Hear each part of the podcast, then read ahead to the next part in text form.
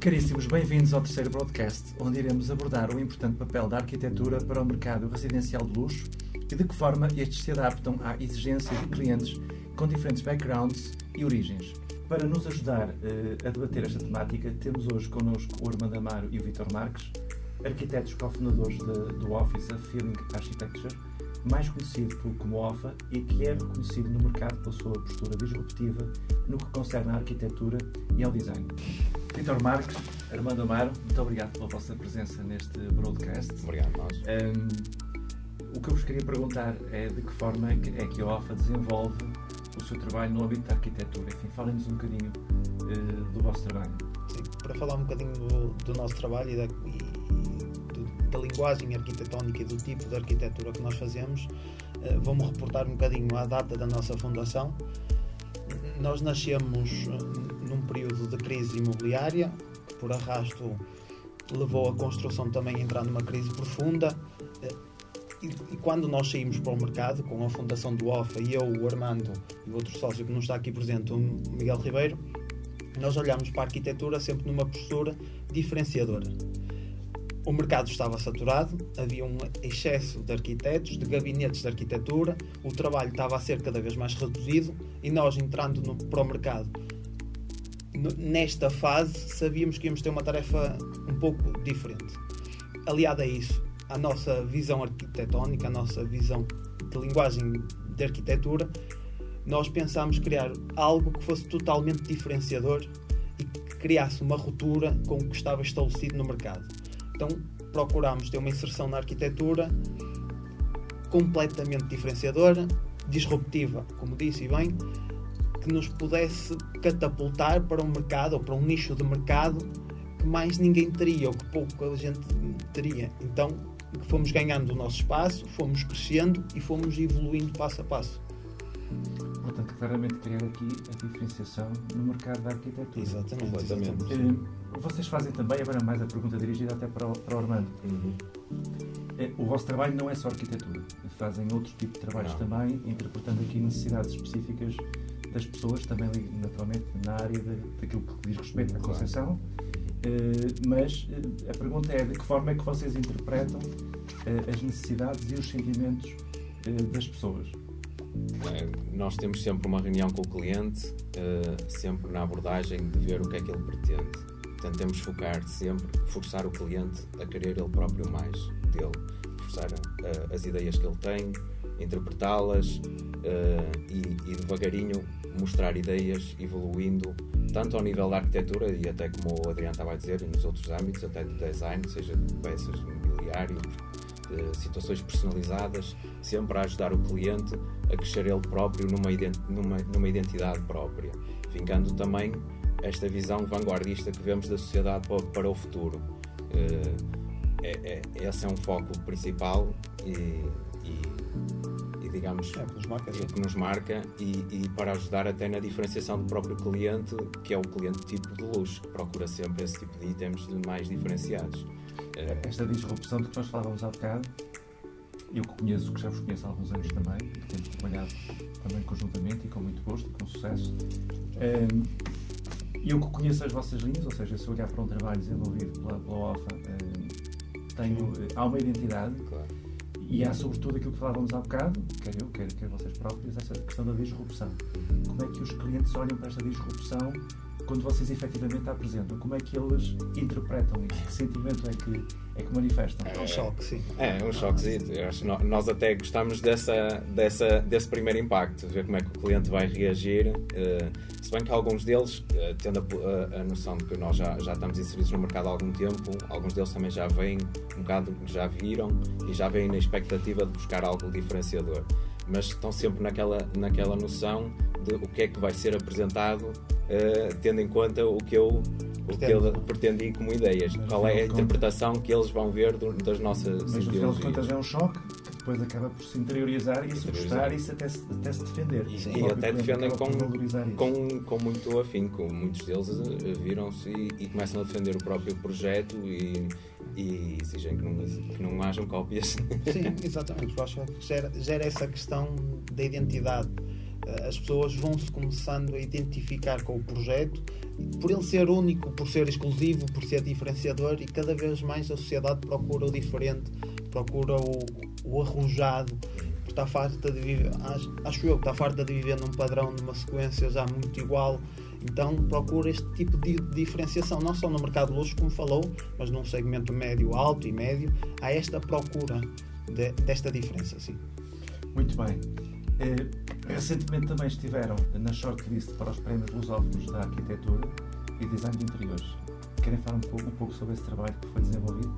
Sim. Que foi o concurso? É, é com, desde já é com bastante orgulho que vemos essa nomeação para a shortlist. Parabéns. Muito obrigado. Muito obrigado. Uh, isto foi um trabalho desenvolvido. Nós fomos convidados uh, pelo, pela entidade promotora do prémio a, a apresentar um concurso um, um, um, projeto no âmbito do concurso, qual nós uh, apresentámos uma casa desenvolvida aqui no centro de Braga.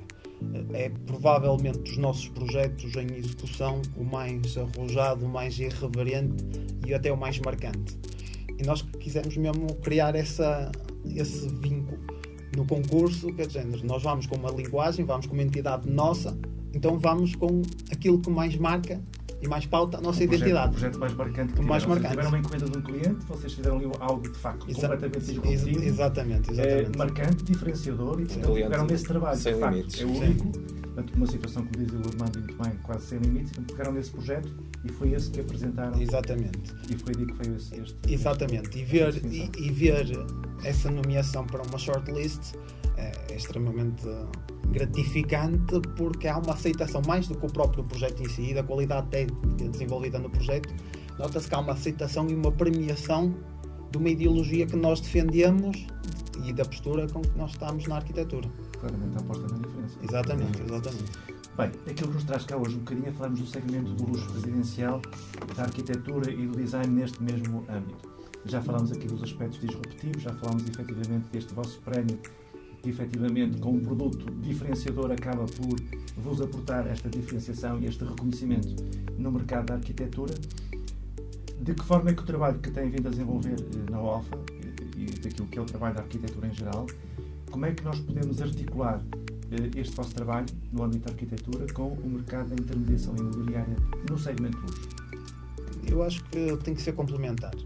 E nós, no trabalho que temos desenvolvido enquanto parceiros das decisões e soluções, eu acho que nós fazemos isso bastante bem. Porque tem que haver uma cooperação e complementaridade entre ambas as partes. O promotor imobiliário, lá está, procura. O promotor imobiliário não. Um, a mediação imobiliária. Sim, a mediação imobiliária são coisas são diferentes, completamente distintas. A mediação imobiliária procura sempre produto para apresentar, para vender. E quando se fala de arquitetura, quando se fala de autoconstrução, é algo completamente diferente. Não há um produto palpável que se vai vender. Vai-se vender um projeto, um conjunto de ideias, um enquadramento num terreno, vai-se vender algo que não é palpável. E se não houver uma proximidade entre o mediador imobiliário e nós, projetistas, e eventualmente a empresa de construção, o processo vai romper em alguma das partes. Portanto, tem que haver um apoio eh, muito próximo e constante durante o processo para haver uma coerência no discurso perante o cliente, para haver um apoio nas dificuldades que vão ser encontradas no licenciamento camarário, eh, na fase de, de alvará de construção e durante mesmo a própria construção, para dar uma oferta. Lá está, para sermos coerentes para sermos fortes na apresentação da proposta, isso faz-nos crescer, ainda para mais num segmento de luxo que por si só são, é um segmento mais exigente, com mais peculiaridades, mais. Sim, o cliente pretende Sim. ver sempre uma segurança na equipa toda que o, que o envolve. E no segmento de luxo, uma boa equipa à volta, uh, cada um nas suas áreas, arquitetura na arquitetura, a mediação na parte da mediação, seja de, de financiamento até do, das ideias do cliente, a atualização de documentos legais, essas questões todas. Uh, o cliente ter esta equipa toda à volta é muito importante a funcionar uh, em sintonia completamente. E acima de tudo, haver exatamente aqui uma equipa, neste caso a OFA, e eu conhecendo o vosso trabalho como conheço, que de facto faz esta, esta ligação uhum. entre aquilo que é a proposta de valor do próprio cliente. Sim, a empresa que vai construir e, portanto, e vocês que vão projetar, mas que de facto conseguem depois criar a harmonia necessária para que o projeto se desenvolva com o mínimo de de, de, de questões possível e, portanto, Claro. com, com, com flua. problemas e, e, portanto, de uma forma mais regular. Sim. Segmento de luxo. Sinónimo de singularidade, sinónimo de personalização. Cada caso é um caso, cada cliente é um cliente. Eh, Como é que quebramos, como é que conseguimos quebrar esta barreira eh, da personalização e da distinção daquilo que cada pessoa valoriza relativamente àquilo que pretende ter? Como é que vocês quebram esta barreira? Eh, Como é que articulam isto em termos da vossa interpretação no âmbito da arquitetura? Sim. A partir eu acho que isto entra um bocado em, contexto com aquilo que o Armando disse há bocadinho. Nós tentamos fazer sempre uma leitura muito profunda do cliente e quando ele nos chega a nós, sabendo que, logicamente nós temos a nossa identidade arquitetónica, mas tentamos sempre fazer uma leitura do cliente muito aprimorada, procuramos que ele nos explique exatamente aquilo que quer e às vezes torna-se difícil porque lá está, quando falamos de arquitetura, quando falamos de design, muitas vezes lidamos com emoções e não propriamente eh, com razões e a transmissão de emoção é muito mais difícil que a transmissão de razão.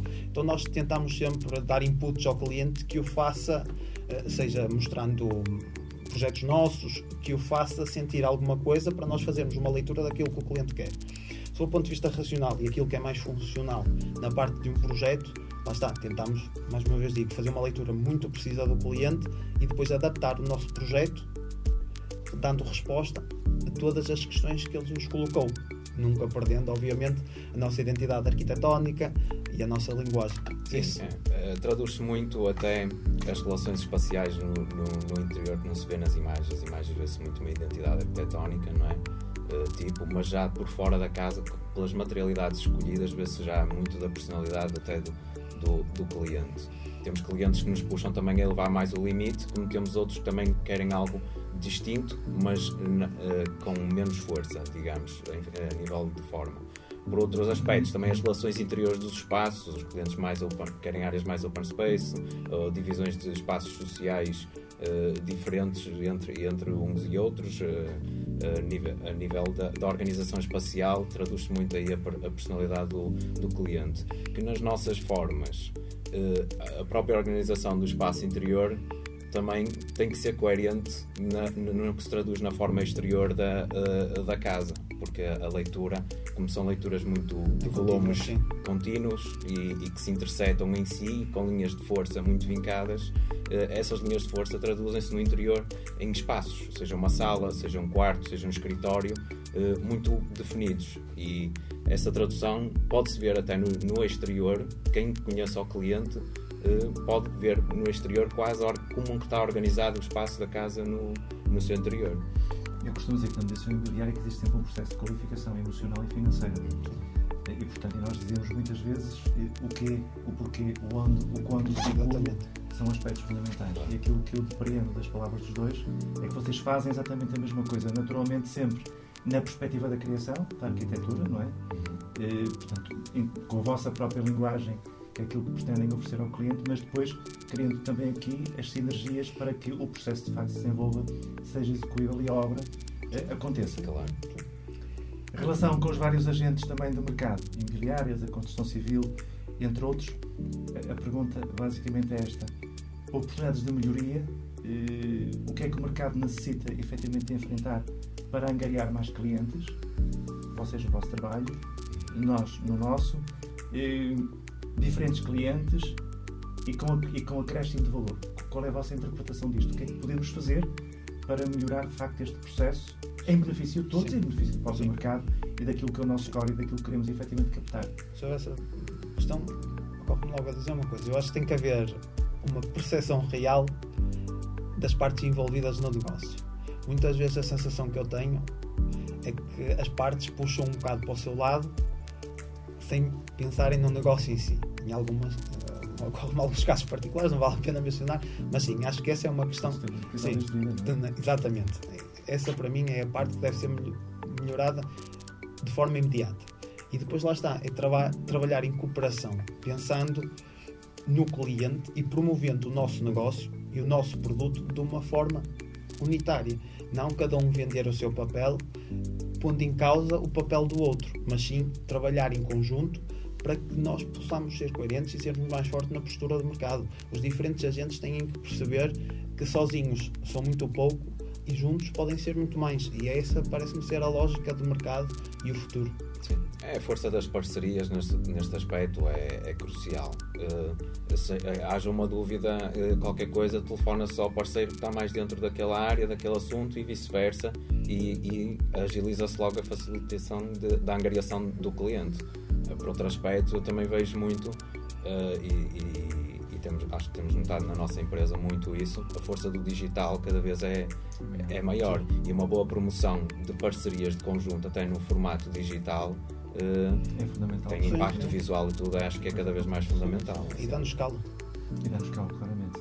É, mas há uma coisa que fica aqui claramente manifesta, é que é, temos todos que ir no mesmo sentido, ou seja, Exatamente. todas as pessoas que cooperam é, no sentido de que o negócio seja atingido, é importante que as forças individuais rumem todas no mesmo Exatamente. sentido para que de facto a soma das partes constitua uma unidade, claro. uma unidade com com pequenos compromissos sempre, de partes a partes, mas Sim, com o objetivo final a força é sempre maior, sem, sem, sem dúvida. Bem, a OFA Condução e Soluções, naturalmente, que vai continuar. Esta tem sido uma parceria também de sucesso. Eu quero agradecer a vossa disponibilidade de estarem aqui presentes hoje no Boro Broadcast. Continuar a desejar-vos muito sucesso e muitas felicidades. Vamos Obrigado. continuar a fazer coisas disruptivas, vamos continuar a fazer coisas diferentes e vamos evoluir também para o segmento de luxo eh, onde vocês já estão, que fazem tão bem, mas que nós também vamos eh, avançar nesse sentido. Muito assim obrigado. Muito obrigado. Muito obrigado. Muito obrigado. Hoje o nosso podcast esteve subordinado ao tema arquitetura, em que esteve presente o parceiro OFA. Eh, estejam atentos ao próximo episódio do broadcast. Até breve.